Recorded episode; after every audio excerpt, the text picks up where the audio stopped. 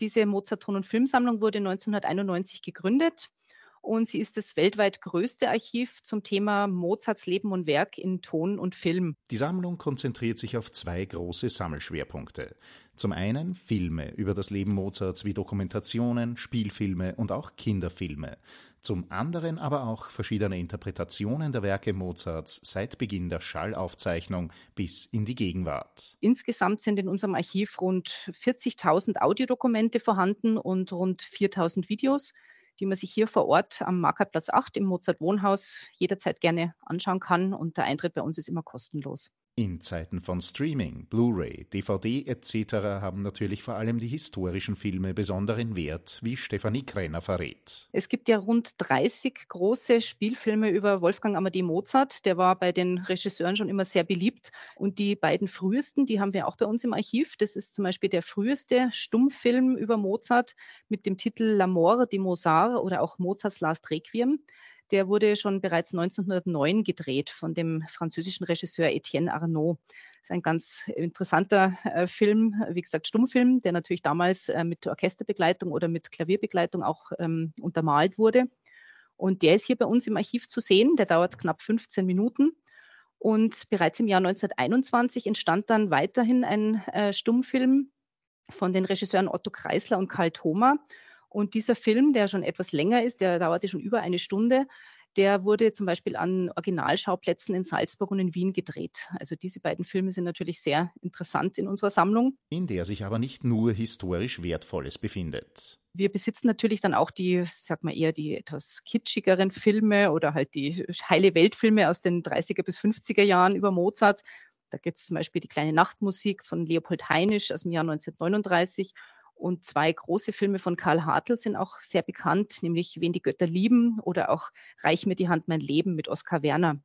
Das, äh, dieser Film ist im Jahr 1955 in die Kinos gekommen. Und natürlich auch der legendäre Milos Forman-Film Amadeus aus dem Jahr 1984, den Stefanie Krenner wie oft gesehen hat? ich glaube, mindestens zwölf Mal.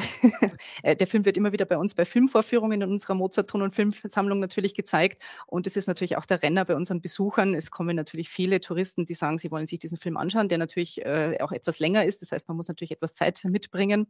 Aber für mich ist es immer noch einer der besten Mozart-Filme, weil er einfach so ungewöhnlich ist und in einer Zeit entstanden ist, in der Mozart eigentlich niemals so als Punk dargestellt wurde. Es ist das erste Mal, dass er sozusagen so ein bisschen der Rebell sein darf. Und auch wenn es äh, etwas, eine, die Geschichte natürlich fiktiv ist, dieser Film äh, basiert ja auf einem Theaterstück von Peter Schäffer, das schon im Jahr 1979 entstanden ist. Und ähm, trotz dieser fiktiven äh, Geschichte, denke ich, ist es doch ein ganz toller Film. Und eben, wie gesagt, wegen den tollen Schauspielern, der F. Murray Abraham, der natürlich da sozusagen als Hollywood-Schauspieler mitwirkt. Und auch die Kostümierung ist ganz toll und das ganze Setting, also ein wirklich ein toller Mozart-Film. Aber was sagt die Hüterin über Film- und Tondokumente der Stiftung Mozarteum dazu, dass der Film durch die falsche Darstellung der Beziehung zwischen Mozart und Salieri eigentlich Geschichtsfälschung betreibt?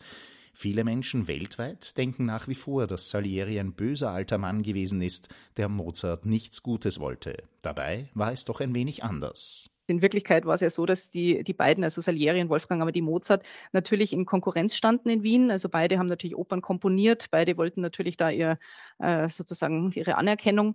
Aber mit Sicherheit war die Beziehung voller gegenseitigem Respekt. Also äh, man kann auch nicht sagen, dass Salieri jetzt wahnsinnig eifersüchtig auf Mozart wäre. Er hat außerdem die, natürlich die viel bessere Stellung äh, in Wien gehabt als Mozart. Und äh, deswegen war diese Konkurrenz sicher ähm, beruflicher Natur. Aber es gibt zum Beispiel auch äh, ausdrücklich Stellen, in denen Salieri zum Beispiel Mozarts Oper Zau die, die Zauberflöte lobt und Mozart berichtete seiner Frau ganz stolz in einem Brief, dass er eben dieses Lob bekommen hat.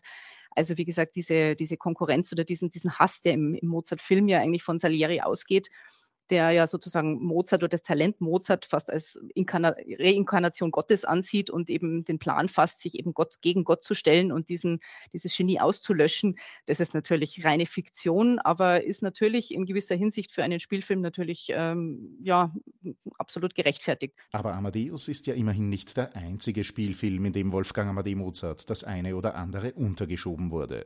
Man denke an die vielen Affären, die ihm in den Filmen der 30er bis 50er Jahre angedichtet wurden.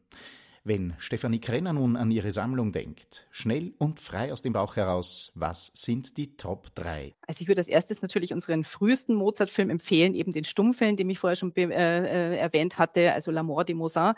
Es gibt weiterhin einen sehr guten Film aus den 70er Jahren von 1976 von Klaus Kirschner, der heißt Aufzeichnungen einer Jugend. Da geht es um Mozart, sozusagen die Jugendzeit Mozarts. Und es gibt eine sehr gute Dokumentation, die natürlich jetzt nichts mit den Spielfilmen zu tun hat, sondern eher wissenschaftlicher Art ist. Die heißt Great Composers, stammt aus dem Jahr 2000 und ist eine sehr gute Dokumentation, die einen kleines, kleinen Überblick über Mozarts gesamtes Leben gibt, aber eben diesmal nicht in fiktiver Form, so wie beim Amadeus, sondern eben wirklich nach wissenschaftlichen Richtlinien gedreht und mit vielen Musikbeispielen.